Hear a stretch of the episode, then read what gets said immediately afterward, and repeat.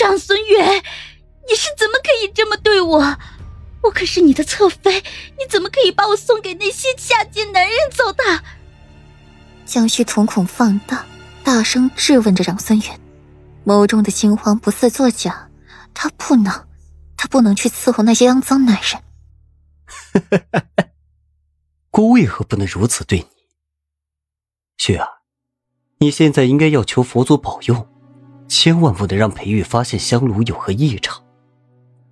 若是让裴玉知道，今日燃的那香是媚骨，那旭儿便不用去伺候那些东巡男人了，直接下去寻姑的爱妻，你的表妹，向她磕头赔罪。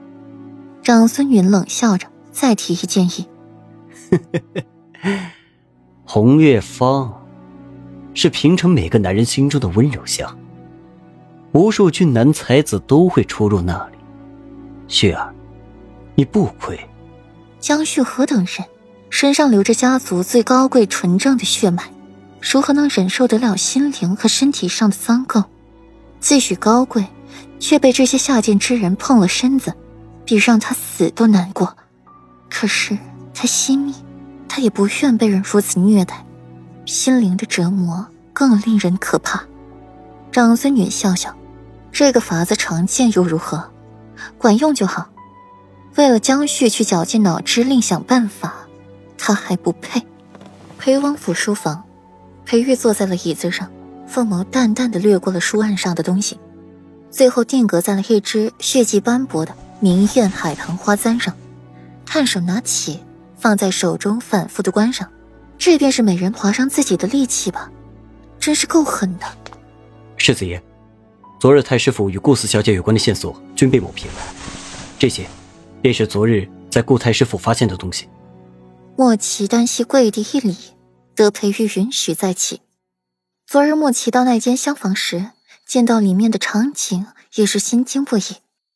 没想到顾家小姐手段如此了得，竟然反客为主，反算计方天阳和江旭，还能逃走。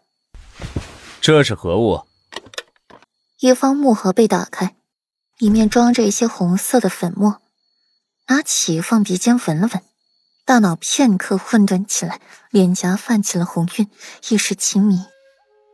裴玉的反应迅速，啪嗒一声关好了木盒，凤眸冷冽：“回世子爷，这是属下昨日在太师府那间厢房的香炉里发现燃尽的香料，可助人迷情欢好，是媚药。”莫奇昨日踏进了窝子里时，也险些中了招，连忙屏住了呼吸，才幸免于难。只是媚药，是什么媚药？裴玉平复了一下情绪，再度拿起木盒轻吻起来，只是这次有了防备，凤眸清淡，冷静自持，将吸入体内的媚毒用内力慢慢的消耗掉。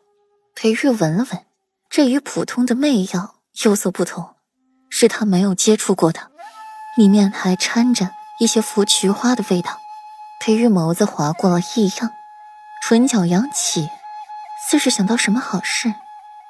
回禀世子爷，属下与墨渊查验过，墨渊也不知晓这是何种媚药，请世子爷责罚。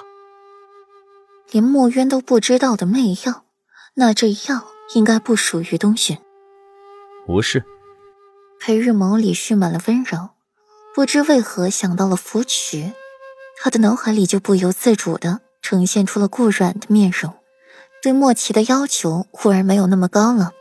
你去带墨尘几天班，去暗中保护软软，不得有误，否则，莫奇你就准备去回炉再造吧。这席话说的轻描淡写的，若不是墨尘要事在身，小美人那儿一个人都没有。压根就轮不到莫奇，直接让他回炉再造。记得，以后遇见鬼祟之人，说话时别把内力掺入其中。裴玉放下了盒子，再度拿过了海棠簪，左右看看。见莫奇出门，不妨叮嘱道：“莫奇开门时手一顿，听到了裴玉这偏心的话，险些没摔出去，闷声回答：‘是，属下明白。’门外的莫奇一脸郁色，让一旁的暗卫见了，好奇不已。莫奇，你这是去哪儿啊？暗卫一问莫奇。去到莫尘的班，保护顾四小姐。莫奇答道。哎呀，世子爷早就沦陷了，莫奇你可长点心吧。